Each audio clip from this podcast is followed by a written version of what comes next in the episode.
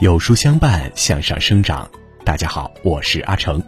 今天为您分享的文章题目是“不争”。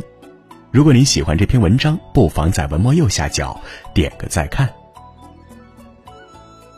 钱钟书住清华园时养了一只猫，那只猫老爱跟邻居的猫打架，即使是寒冬，只要它听见猫叫，就从被窝里起来，拿根竹竿去帮自己的猫打架。每一次，夫人杨绛都要起身去阻止，别争，别争，伤和气。不争是杨绛一辈子的主题词，他借由一首英国的诗，译出自己的所想：我和谁都不争，和谁争我都不屑。红尘多事，诸多困扰，唯有不争，自在人间。人们疑惑，不争岂不是消极的生活态度？唐朝的布袋和尚观察了农夫插秧后，写了一首诗：“手把青秧插满田，低头便见水中天。心地清净方为道，退步原来是向前。”农夫插秧是一边插一边后退的，无路可退之时，便是插好秧之时。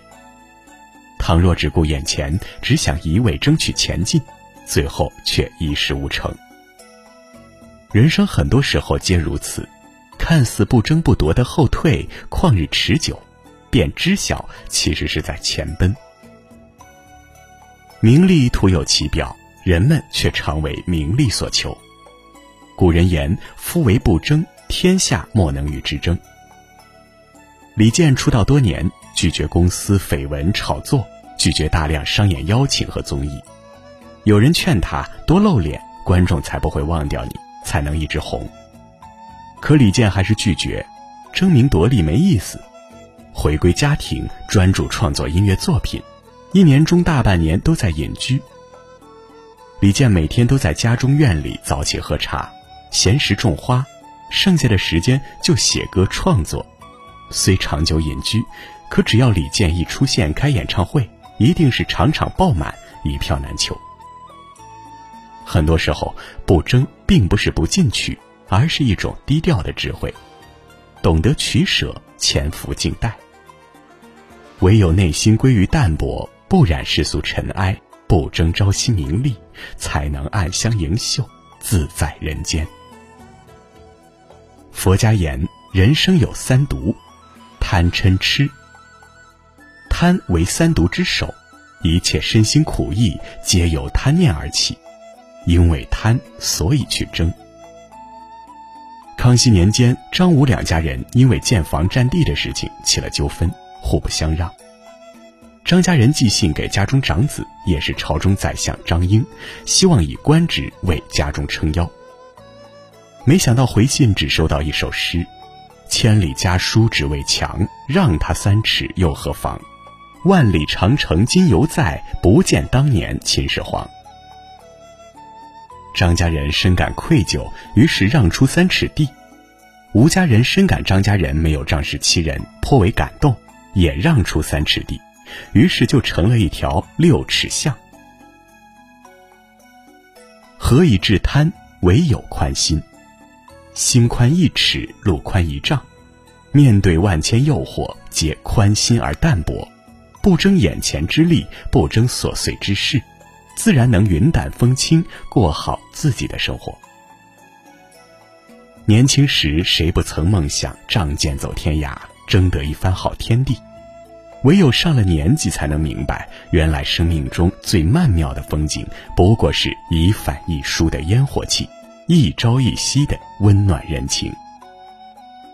处事不争，必去事端；待人不争，免去纠纷。径路窄处。留一步与人行，事到末端留一尺青山在。也许我们每个人都要在经历过人生起伏、风起云涌之后，才能且将心火是新茶，淡淡的说出那一句：“人就这么一生，我和谁都不争，和谁争，我都不屑。”好了，今天的分享就是这样了。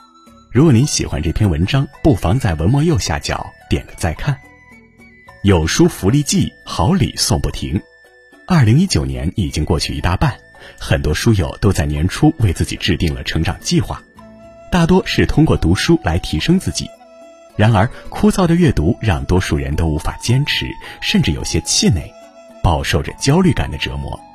本期呢，就为书友们带来一份特别的福利：一生必读五本世界名著，《月亮与六便士》《平凡的世界》《一个陌生女人的来信》《追风筝的人》以及《浮生六记》，从五个成长维度精选五本世界名著，带你五天认知升级。